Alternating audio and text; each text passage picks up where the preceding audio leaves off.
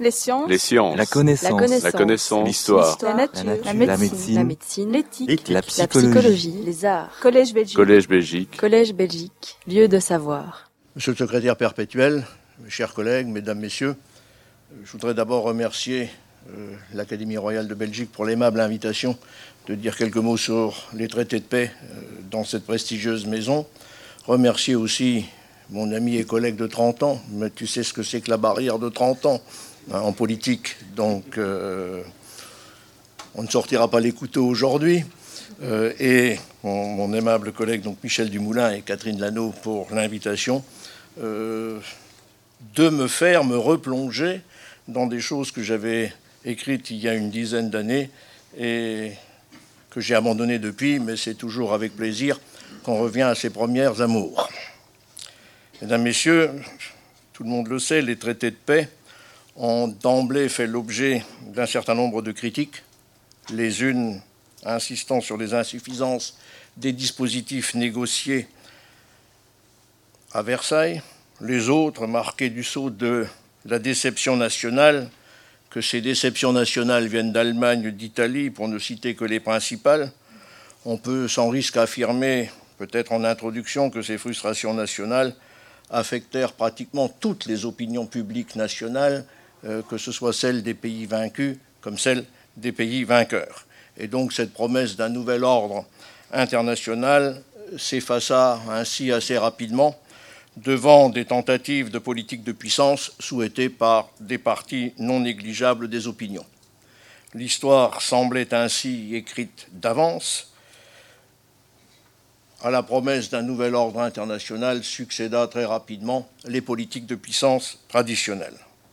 Mais je dois dire que la réalité est beaucoup plus complexe et l'historiographie des dernières décennies a revisité quelque peu ce schéma tout à fait classique en essayant de s'interroger notamment sur les potentialités des traités, en essayant notamment de s'interroger si, compte tenu de la guerre qui venait de se passer, compte tenu du contexte, il était possible de faire mieux que ce qui a été obtenu dans ces traités, et si somme toute les traités de paix ne constituaient pas un point d'équilibre entre des intérêts, entre des puissances, entre des perspectives nouvelles et des opinions publiques hérissées, plus ou moins hérissées d'ailleurs, en fonction de ce qu'elle avait vécu au cours des années écoulées.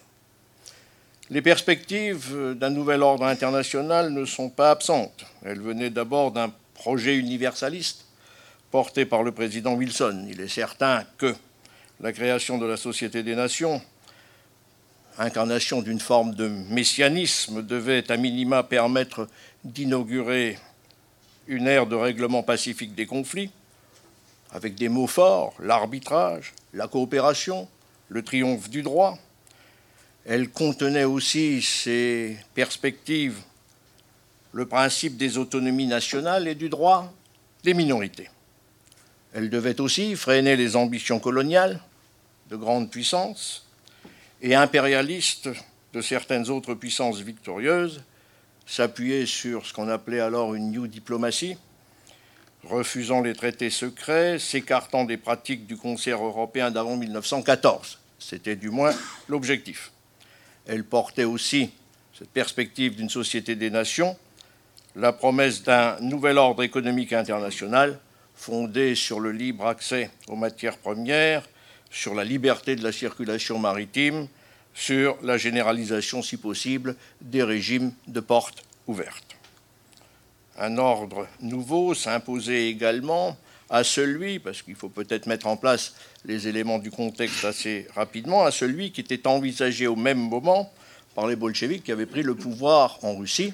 Et la réponse de Wilson est aussi une réponse au décret sur la paix et au décret sur la nationalité de Lénine, qui visait quand même à fonder un ordre européen sur des principes différents de ceux contenus dans le messianisme du président Wilson.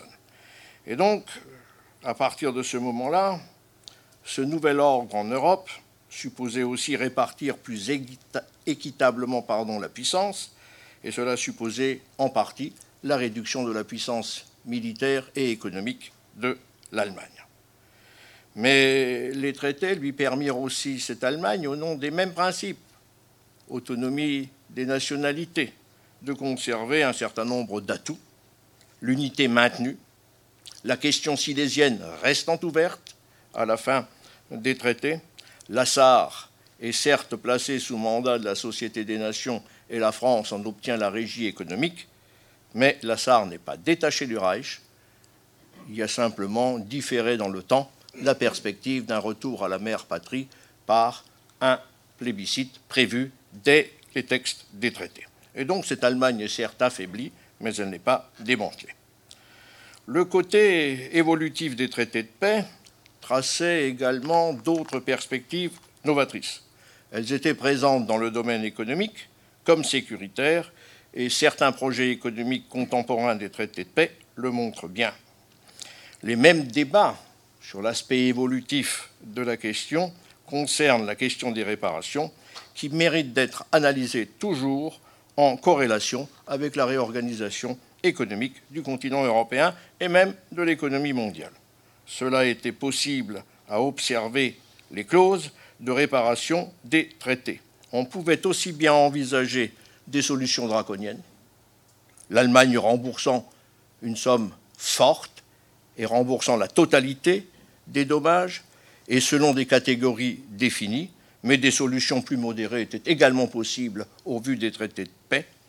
Rien n'interdisait un accord forfaitaire raisonnable, et cette fameuse commission des réparations avait toute latitude pour organiser les transferts de toutes espèces pour les réparations. Elle fixait ce qui pouvait être versé en numéraire, comme elle fixait ce qui pouvait constituer des versements en nature, en ménageant au mieux et l'intérêt des Alliés et les équilibres économiques allemands. Le traité laissait ainsi, les traités laissaient ainsi la porte ouverte à plusieurs options. En ce qui concerne les approches commerciales du texte, force est de reconnaître pour un certain nombre de clauses, force est de reconnaître qu'il y avait un certain nombre de clauses délicates pour le Reich. Clause de la nation la plus favorisée accordée unilatéralement aux Alliés, même régime pour les droits d'établissement des ressortissants de ces mêmes alliés en Allemagne, mais elles étaient simplement en vigueur pour une durée de cinq ans. Après, tout devenait possible, soit une reconduction des dispositions, mais cette fois-ci pas par les alliés, puisque le traité prévoyait que ça se passerait sous l'égide de la Société des Nations, et plus sous l'égide des traités, ce qui laissait la porte ouverte à toute une série de discussion, soit simplement leur abrogation, leur abrogation et un retour tout à fait classique à une normalité économique en matière de commerce extérieur. On peut de la même manière montrer les perspectives contenues dans les clauses sidérurgiques du traité de paix. On ne peut nier les ambitions des vainqueurs, en l'occurrence plus particulièrement du couple franco-belge. Il a aussi existé, ce couple franco-belge, qui souhaitait en matière sidérurgique s'opposer à la puissance allemande et donc d'appuyer un ensemble belgo-luxembourgo-français en matière sidérurgique possible puisque la Lorraine était revenue à la France et puisque le Luxembourg, c'est une question, je pense, qu'évoquera euh, Charles Partel, pouvait être lui aussi associé à cet ensemble. Mais là encore, quand on envisage la constitution d'un pôle sidérurgique autour de la France, rien n'était figé.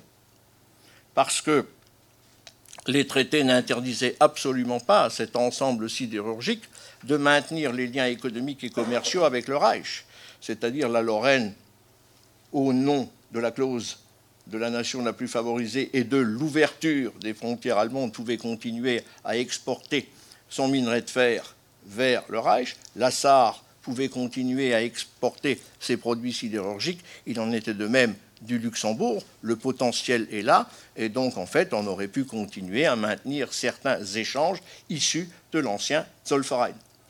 Mais on pouvait aussi, puisque la Belgique était celle qui avait le moins d'avantages dans ce dispositif d'ouverture, venir à une lecture plus obtue du dispositif et rentrer dans des logiques d'affrontement national et de contrôle de la sidérurgie allemande. Diverses options étaient possibles, mais simplement vous voyez qu'à terme, on assistait, et c'était le potentiel des traités, à un rééquilibrage sidérurgique européen qui tournait autour de trois pôles. Un pôle allemand, surtout la question silésienne est ouverte, un pôle occidental autour de la France et un troisième pôle qui restait, qui était le pôle britannique. On a ainsi un champ des possibles au lendemain euh, des traités de paix qui ne fige pas définitivement des politiques de puissance. Certaines élites, juste peut-être un ou deux mots, certaines élites politiques et économiques du bloc occidental étaient peut-être décidées à saisir ces opportunités, car pour elles, l'opinion n'est pas unanime, car pour elles, l'avenir passe par une coopération avec l'Allemagne, mais sur des bases rééquilibrées, notamment par rapport à ce que ces mêmes élites avaient connu avant 1914. On pourrait peut-être mentionner ici l'action de Louis Loucheur, le ministre de la reconstruction industrielle française, ou celle d'Eugène Schneider, le patron euh, du Creusot, qui, après la signature du traité de paix, proposèrent la création de cartels industriels franco-allemands ouverts à des industriels d'autres États. Louis Loucheur encouragea avec Schneider la constitution d'un cartel sidérurgique privé autour des sidérurgistes allemands, belges, français et luxembourgeois. Vous savez, ce projet CK dans la durée, on peut euh, peut-être le regarder aussi au lendemain euh, du, du, traité de Versailles. Dans le cadre de cette entente, les sidérurgistes alliés pourraient vendre du minerai de fer à l'Allemagne, à condition bien évidemment que le Reich en échange vende du coq à la sidérurgie occidentale, et comme le dit le projet, cela en sus des livraisons dues au titre des réparations, et bien entendu, à condition que les sidérurgistes occidentaux ménagent aussi dans l'opération les intérêts allemands. On pourrait continuer avec d'autres projets? Partout, vous voyez la reconstitution possible de l'ancienne forme du Zollverein avec le cartel de la potasse, qui intéresse quand même l'Alsace du Sud, ou avec le cartel de la chimie, qui est évoqué à ce moment-là. Et ces projets, s'ils avaient été à leur terme, auraient modifié l'équilibre. Une Europe du Nord-Ouest avec une coopération plus avancée qu'elle ne le fut avec l'Allemagne aurait été un point d'équilibre par rapport à, un ensemble anglo-américain et notamment par rapport à l'Angleterre. Même le Quai d'Orsay en France avait suivi avec intérêt et encouragé ce genre d'initiative. Je rappelle que Jacques Sédou estimait que la France, c'était le directeur euh, des relations commerciales du Quai d'Orsay, Jacques Sédou avait estimé que la France devait se rapprocher de l'Allemagne, et comme il le disait, ne serait-ce que parce qu'à la fois les Anglo-Américains n'accepteraient pas un rationnement économique permanent de l'Allemagne, donc c'est déjà une première raison, mais surtout, visionnaire, ne dispenserait pas la France et les autres alliés d'un remboursement des dettes de guerre, et pour lui, ça n'était possible que si on travaillait avec l'Allemagne. Sur le plan sécuritaire, la façon de construire les nouveaux États en Europe obéissait à une volonté de s'affranchir des principes ethnicistes, entre parenthèses, pour se rallier à un principe de construction d'États viables, au cœur desquels devait se développer le concept de citoyenneté. Cela accentuait la sécurité tout en réglant la question des minorités nationales. Ce dernier principe, ce principe des minorités nationales, était en effet tempéré dans les traités de 1919-20 par des considérations géopolitiques. L'Anschluss de l'Autriche à l'Allemagne est interdite, et de la même manière, les frontières de la Roumanie, de la Tchécoslovaquie, de la Pologne et de la Yougoslavie sont largement arrêtées au détriment de l'Allemagne et de la Hongrie. Ces puissances nouvellement créées ayant pour fonction, vous le savez bien, de remplacer l'allié de revers russe, mais aussi d'être le premier front face à la nouvelle euh, Russie bolchevique.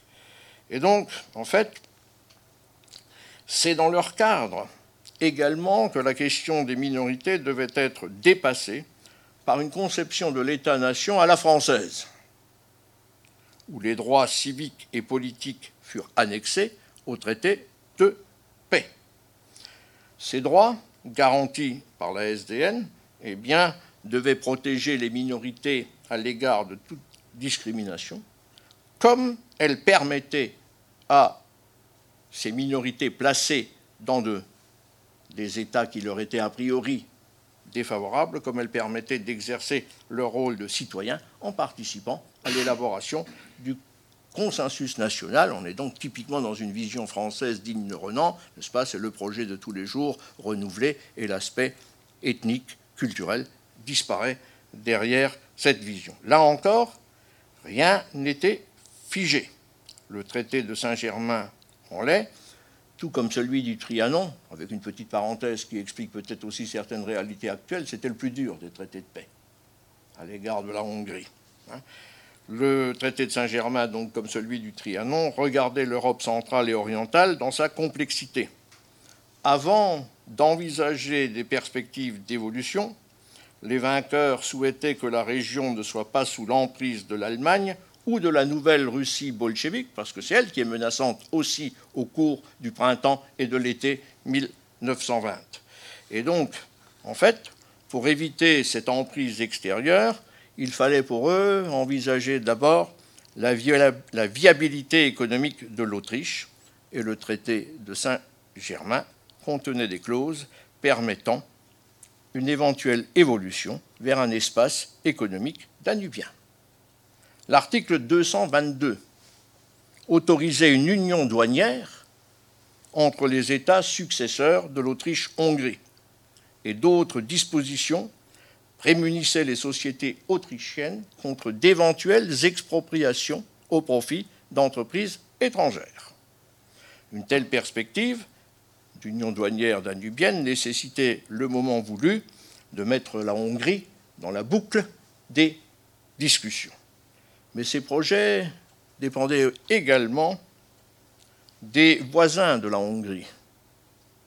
Et eux, Pologne, Roumanie, Yougoslavie, mais eux souhaitèrent une application stricte des dispositifs du traité, notamment du traité du Trianon. Ainsi, dans cette partie de l'Europe, le mélange ethnique complexe rendait l'autodétermination quasi impossible et la viabilité des États problématique. La SDN, ou pour le dire autrement, les Européens vainqueurs, pouvait-elle garantir un ordre précaire de ce fait? En tout cas, seul peut-être le temps permettait d'entretenir l'espérance d'États viables. Ces États viables avaient tous, en attendant, des frontières partiellement artificielles. C'est également dans cette partie de l'Europe que l'Allemagne ressentit ses pertes territoriales avec le plus d'acuité, plus qu'à l'ouest. Il faut peut-être le rappeler. Elle restait aussi, cette Allemagne, une partie prenante de l'évolution que les traités rendaient possible, parce qu'une union économique danubienne intéressait nécessairement le Reich, vous pouvez vous en douter. Tout était ainsi possible, et les traités, pour aller rapidement, eh bien, selon qu'on en avait une application rigoureuse, pouvaient donner la roue, ou selon qu'on en avait une vision plus évolutive et souple, pouvait aussi donner Locarno. Parce que les logiques de puissance furent effectivement à l'œuvre dans l'œuvre de paix. Chez les Français, certainement, mais également parmi l'ensemble des vainqueurs, comme parmi les vaincus. Les compromis élaborés permettaient pour les puissances de satisfaire des buts de guerre, ou du moins de ne pas les abandonner sur le moyen terme.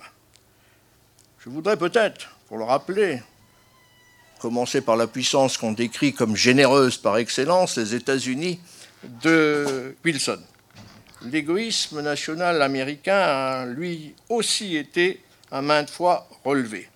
La volonté américaine de dissocier dette de guerre et réparation, d'empêcher la constitution d'un front commun des créanciers restait dans la lignée des formulations du colonel House à l'été 1917 au président Wilson, à savoir qu'à la fin de cette guerre, les États-Unis, si les autorités américaines, je le cite, ne se laissaient pas enfermer dans les imbroglios européens, tiendraient les puissances européennes entre leurs mains. Fin de citation.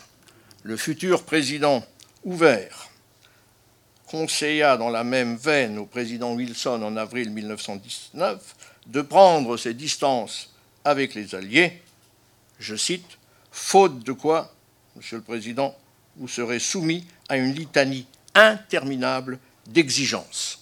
Fin de citation. Washington devait donc, pour ses décideurs, conserver intact son capital, oserais-je dire à la fois son capital financier et moral, c'est-à-dire aux yeux des responsables politiques, conserver ce capital dans l'intérêt d'un leadership mondial américain. Cet ordre mondial américain s'opposait nécessairement à la conception d'un ordre sécuritaire des autres alliés et on peut ajouter du Japon, parce qu'il est partie prenante aussi à cette discussion. Les buts de guerre définis pendant le conflit devaient y tendre. Paris, comme Londres ou Bruxelles, ont cet objectif en point de mire réaliser les buts de guerre qui ont été à maintes reprises expliqués, discutés. Cela passe par des demandes générales comme particulières et diverses sur les modalités affaiblissement de l'Allemagne, alliance de revers, État viable, rééquilibrage de la puissance militaire et économique allemande. Comment le réaliser, avec quelle priorité C'est sur ces questions que les divergences existaient entre ces alliés. Elles permirent d'ailleurs aux Allemands, par exemple, de maintenir, en jouant de ces divergences, l'unité du Reich, car certains projets français souhaitaient et prévoyaient le démembrement de l'Allemagne unitaire. Les contradictions entre les buts de guerre se manifestèrent à maintes reprises. La satisfaction des objectifs italiens, par exemple, fixés par le traité de Londres, menaçait indéniablement la viabilité du royaume des Serbes, des Croates et des Slovènes. Les rivalités franco-britanniques en Europe furent affectées par leurs approches parfois différentes, et Monsieur le secrétaire perpétuel l'a rappelé aussi, au Proche-Orient, sur euh, cette question de la Palestine, ou encore la question luxembourgeoise dont on va parler au cours de ce colloque, liée à la sécurité de Belgique, troubla les relations que Michel me permette entre ses chers voisins à l'ouest de l'Europe. Si les traités de paix s'inscrivaient donc dans la logique des buts de guerre qu'ils essayaient de satisfaire, ils ne pouvaient que les satisfaire imparfaitement. Cela explique aussi le potentiel évolutif des textes signés en Île-de-France. Ces traités de paix ménageaient de la même manière les opinions publiques des différents États, parce que les opinions publiques sont divisées aussi sur le sujet. Il ne faut pas voir une unanimité revancharde partout chez les euh, vainqueurs ou chez les vaincus. On retrouva partout des solutions, des partisans de solutions fermes, face à ceux qui souhaitaient une paix plus coopérative, plus collaborative, garante, elle aussi, de la sécurité et de la paix. Quelques exemples suffisent à comprendre ces divisions des opinions publiques sur la question de la paix. Lorsque Francesco Nitti résolut d'apposer sa signature au traité de Versailles au lendemain de la démission d'Orlando et de Sonino, c'était le 19 juin 19, il avait certes conscience des revendications nationalistes d'une partie non négligeable des courants politiques italiens. Mais il savait aussi qu'il obtenait, par l'acceptation des traités, une sécurité renforcée pour l'Italie. D'abord, l'interdiction d'un processus d'unification entre l'Allemagne et l'Autriche écartait toute menace au nord de la péninsule et sa frontière septentrionale sortirait renforcée du dispositif. Il savait aussi que l'Italie avait besoin de la coopération des Alliés pour surmonter la reconstruction des régions dévastées. Il savait aussi que face à l'endettement massif de cet État italien, qui ne date pas de la Première Guerre mondiale, parce que la dette italienne, on pourrait en faire un cours depuis la fin euh, du, XIXe siècle, il savait aussi, donc, face à cet endettement massif, eh bien, il lui fallait ce soutien des Alliés. Et donc, la seule condition de réinscription et de réinsertion de l'Italie dans un ordre européen et international passait peut-être par une victoire mutilée, si je prends la terminologie italienne et l'acceptation. Et il avait le soutien dans cette veine d'un certain nombre de milieux économiques italiens, de certains courants politiques italiens, je pense aux libéraux.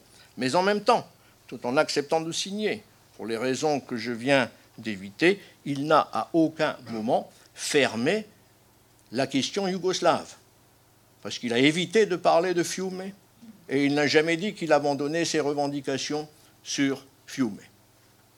Et donc, vous voyez bien dans quelle situation sont ces responsables politiques qui négocient entre une opinion favorable à une paix plus collaborative et une opinion favorable par pans entiers à des revendications jusque bouddhistes. Je pourrais quasiment ajouter qu'en fait, que risquait l'Italie sur la question yougoslave en 1919 quand il signe les traités de paix? Est-ce qu'il y a danger de la part du royaume des Croates, des, Serbes, des Croates et des Slovènes? Aucun. Donc la question sécuritaire est réglée. Mais il faut satisfaire ce qu'une agitation nationaliste a mis en avant dès les années 1915 et 16, c'est-à-dire un règlement de la question yougoslave favorable à la cause nationale italienne. Ailleurs également, les négociateurs devaient faire face à la même réalité. Un pan de l'opinion insistant sur une paix qui rende possible la coopération avec l'adversaire d'hier, un autre pan attaché à une application très rigoureuse des traités ou à leur contestation véhémente si on est dans les pays vaincus. Le pari des négociateurs a été souvent de ménager ces deux pans de l'opinion et de ce fait de ne jamais insulter l'avenir et d'ouvrir la porte à toutes les évolutions possibles. Voyez-moi, si Clémenceau a accepté cette paix, c'est qu'on considérait à Paris que les articles des traités de paix étaient viables, capables de faire barrage à l'Allemagne et dans une moindre mesure à la Hongrie. Les conditions de sécurité de la France étaient ménagées et Paris se retrouvait avec le Royaume-Uni au cœur de l'équilibre européen, pouvant s'appuyer sur des États viables en Europe centrale et nationale. Le président du Conseil donnait donc des gages aux jusqu'au-boutistes français par cette vision sécuritaire du traité. Mais les traités ne fermaient pas la porte à des solutions novatrices en matière de reconstruction économique, en matière de politique allemande, qui offraient d'autres approches de l'organisation de l'équilibre européen. On pourrait même continuer en expliquant que Matthias Herzberg avait également bien compris ce contenu évolutif des traités de paix. Pour prendre le risque de signer le traité de Versailles dans l'immédiate après-guerre, pour prendre le risque afin de garantir la paix tout en permettant à moyen terme, voire à long terme, des évolutions qui desserreraient le carcan des mesures imposées à l'Allemagne. Signé pour Matthias Herzberger laissait entrevoir le retour de l'Allemagne dans le concert des puissances européennes. Ne pas signer, c'était pour lui l'en exclure définitivement. La paix et l'équilibre européen reposaient aussi sur l'union des puissances victorieuses, les trois principales, mais les autres également. C'était essentiel pour la France. La SDN, vue de Paris et notamment vue de Clémenceau, c'est l'instrument du maintien de l'alliance au service de la paix et du règlement pacifique des conflits. C'est la raison pour laquelle le Covenant figurait en tête des traités de paix. Cela supposait des engagements contraignants de la part des États-Unis et du Royaume-Uni, ainsi que l'indiquait Lloyd George, je le cite, la réalité de la Société des Nations en tant qu'organisation de la paix mondiale, devait s'enraciner dans la coopération entre la Grande-Bretagne et les États-Unis. Fin de citation. Au-delà, la Société des Nations devait en toutes circonstances ne pas échapper aux grandes puissances. C'était assez évident. C'est la raison pour laquelle, projet initiaux, le Conseil ne comporterait que peu de membres. Aux deux puissances évoquées, Royaume-Uni États-Unis s'ajouterait la France, le Japon, voire l'Italie. C'était du moins le souhait de la France à ce moment-là et du Japon, qui préférait un ordre fondé sur la sécurité plutôt que sur des principes. mais Washington souhaitait aussi faire de la place aux petites puissances dans cette nouvelle organisation, y compris au Conseil. Cela inquiétait la France, tout comme les discussions autour de l'article 10 du pacte sur le respect de l'intégrité territoriale des membres et sur les moyens de la préserver. Cela décevait surtout ceux qui espéraient un régime solide de sécurité internationale. Il devenait dès lors essentiel pour Paris, c'est un objectif poursuivi par Clémenceau dès 1917, d'obtenir un pacte transatlantique trilatéral, si je peux m'exprimer ainsi, Royaume-Uni, France, États-Unis. Cette alliance serait assez forte pour s'adapter et contrôler l'Allemagne. Son soutien aux nouveaux États d'Europe de l'Est éloignait la Russie soviétique. C'est Lloyd George, vous le savez tous, qui suggéra à Wilson que le Royaume-Uni et les États-Unis offrent à la France une garantie de sécurité trilatérale. Le traité de Versailles permettait donc, dès la conférence de la paix euh, à partir de mars 1917, cette coopération, et ce qui la fondait était au moins aussi important que les éléments anti-allemands du texte. Les trois puissances devenaient de ce fait co-responsables de la sécurité. Ils avaient également en main la reconstruction économique et financière de l'Europe. Mais ni Washington ni Londres ne voulaient prendre des engagements trop contraignants en la matière. Les deux États, après la disparition de la marine de guerre allemande, n'étaient, en matière de sécurité, plus menacés. Cela leur permettait d'envisager différemment de Paris la question de l'ordre européen. On le vit d'emblée sur des questions comme le désarmement, où Angleterre et États-Unis opposèrent leur vision à des visions plus continentales incarnées euh, par la France. On le vit d'emblée sur la question de l'arbitrage, on le vit d'emblée sur la question de la reconstruction économique. Royaume-Uni comme Washington ne voulaient pas prendre d'engagement territorial en Europe, là où la France et des alliés plus continentaux ne pouvaient pas accepter une paix sans horizon géopolitique. Le leur fut le Rhin. C'est ce fleuve-là qu'il faut contrôler. Et là aussi, il y a des exposés dans les deux jours qui viennent qui parleront de cette problématique rhénane. Et donc, on n'avait pas besoin d'attendre la non-ratification du dispositif de paix par les États-Unis pour savoir que cette alliance était quasiment plombée dès le départ de la discussion. Sans cette alliance, la paix pouvait-elle malgré tout trouver des garanties? Il me semble que pour que cette paix euh, puisse être garantie, il fallait que deux conditions soient réunies, conditions d'ailleurs bien perçues par les protagonistes et les témoins de l'époque. Le succès reposait en effet sur la diffusion de la démocratie et du libéralisme économique. L'une des erreurs majeures des négociateurs dans le cadre du Conseil des quatre fut de penser que la démocratie libérale allait s'imposer au régime autoritaire et aristocratique. C'est le point commun entre eux. La démocratie serait la meilleure garante de la paix. Or, la radicalisation politique façonna les premiers temps d'une paix turbulente, voire agitée. Si apparemment la démocratie semblait progresser en les premiers temps. Je rappelle, hein, installation d'une république de Weimar en Allemagne, régime démocratique euh, en Autriche, euh, fut-elle pour autant stabilisée, cette démocratie? Les éphémères expériences de la République socialiste de Bavière, de Hongrie, les tentatives révolutionnaires, si on sort un peu de ce cadre au même moment, en Espagne, le, trienno bolchevique, le fameux trienno bolchevique espagnol, montrent euh, qu'en fait, euh, à l'opposé, eh bien, la démocratie euh, était plutôt fragile. Mais ça, on le perçut moins. Et donc, pouvait-on aussi, au nom de la démocratie, imposer la volonté d'une majorité à une minorité nationale?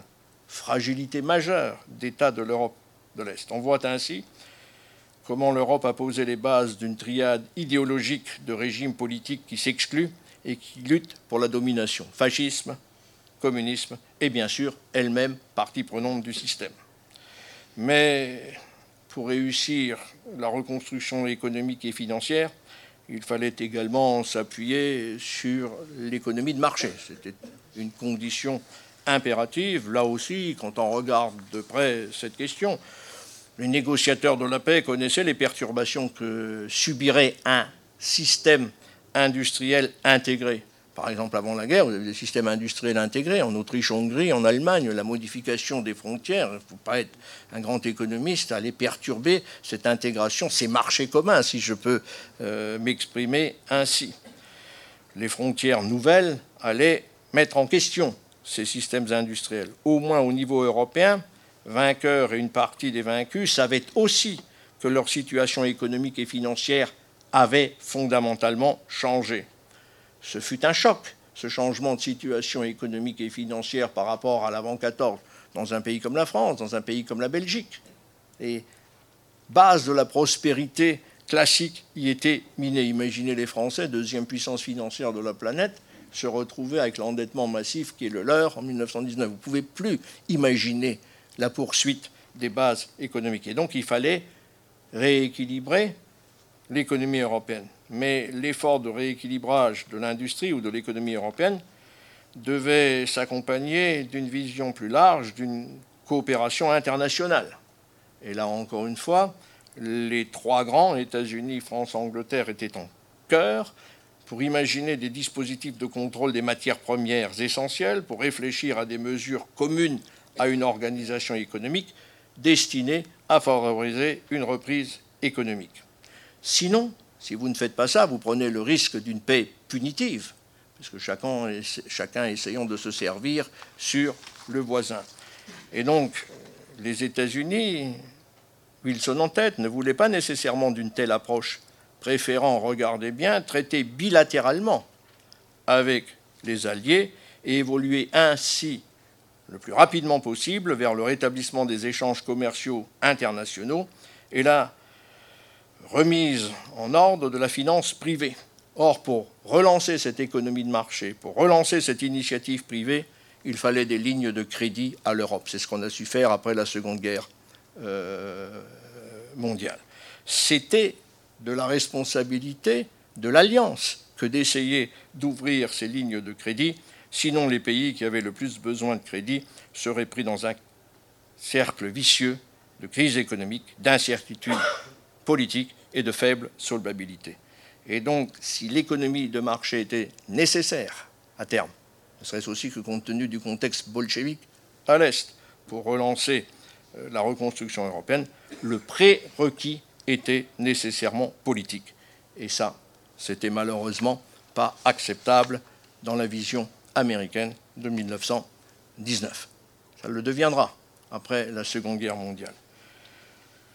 Pour conclure peut-être, ne pas trop mobiliser de votre temps, parce qu'il y a des exposés de qualité qui viennent, dans son analyse des plans de pacification perpétuelle du XVIIe au XIXe siècle, notre collègue de Genève, Bruno Archidiacono, qu'un certain nombre d'entre vous connaissent, distinguait cinq types de paix. Est-ce qu'on peut ranger l'œuvre des traités de paix dans l'une des catégories étudiées par l'historien? Lui-même tente d'ailleurs de le faire, mais en analysant exclusivement, si vous avez lu son ouvrage, la création de la Société des Nations. Pas l'ensemble de l'œuvre, il se focalise exclusivement sur le Covenant. Il considère l'institution genevoise comme la consécration de ce qu'il appelle la paix confédérative. Ce type de paix, explique-t-il, repose sur une societas civitatum, une association d'États souverains dans le but uniquement d'écarter la guerre. Le but de l'opération, c'est une paix de droit international sur la base du respect de la souveraineté, celle du non-recours à la guerre pour régler les conflits, de l'utilisation de l'arbitrage d'un tribunal commun et des politiques de sanctions. Si cette perspective peut se défendre au vu du projet qu'est la Société des Nations, il faut peut-être malgré tout signaler que la paix de 1919-20 obéit également à une logique de concert européen ou des puissances, à la logique de ce que d'autres appellent paix de directoire ou les paix oligarchiques pour reprendre ces modèles théoriques des C'est particulièrement sensible dans les pratiques de concertation entre les puissances, ça reprend quand même beaucoup d'éléments du concert européen, c'est également sensible dans les quêtes d'équilibre que l'on cherche à trouver. Chaque puissance, d'ailleurs négociatrice, que ce soit les quatre grands ou les autres puissances, s'est d'ailleurs appuyée tantôt sur les principes, quand cela lui convenait, tantôt sur les anciennes recettes. Ainsi, les textes pouvaient être à certains égards durs, à d'autres moments ils apparaissaient comme trop doux. Cette euh, réalité fut ressentie avec beaucoup d'acuité par des contemporains parce qu'elle mêlait des visions anachroniques de l'ordre international. Mais 1919-20, c'est aussi l'heure d'une nouvelle globalisation naissante. Il y a une forme de mondialisation à la fin du 19e siècle très largement euh, décrite par les historiens, mais en 1919-20, cette mondialisation évolue un peu, la nouvelle globalisation euh, naissante, eh bien, elle répartissait les nouveaux équilibres de puissance, elle hiérarchisait les nouvelles formes de la puissance, et donc, en fait, la souveraineté concédée dans l'absolu aux puissances, leur droit à l'autodétermination, tout cela pouvait être vidé de sa substance politique par les reclassements en cours. On était dans une phase de redistribution des cartes, tant sur le plan économique et financier, tant sur le plan politique, tant sur le contenu et la réalité de la puissance. Cet ajustement, le mot de la fin, était nécessairement douloureux et c'était en même temps l'horizon auquel tous les États européens, vainqueurs comme vaincus, étaient confrontés. Cet ajustement pouvait-il générer au moins à court, à moyen terme, alors qu'il n'y avait qu'un bénéficiaire du reclassement, pouvait-il donc générer à court ou à moyen terme un autre sentiment que le ressentiment? Je vous laisse avec cette question et avec votre réponse en vous remerciant de l'attention que vous m'avez accordée pendant cette petite demi-heure. Merci. Les sciences. La connaissance. La connaissance. L'histoire. La, nature. La, médecine. La médecine. L'éthique. La, psychologie. Les arts. Collège Belgique. Collège Belgique. Collège Belgique. Lieu de savoir.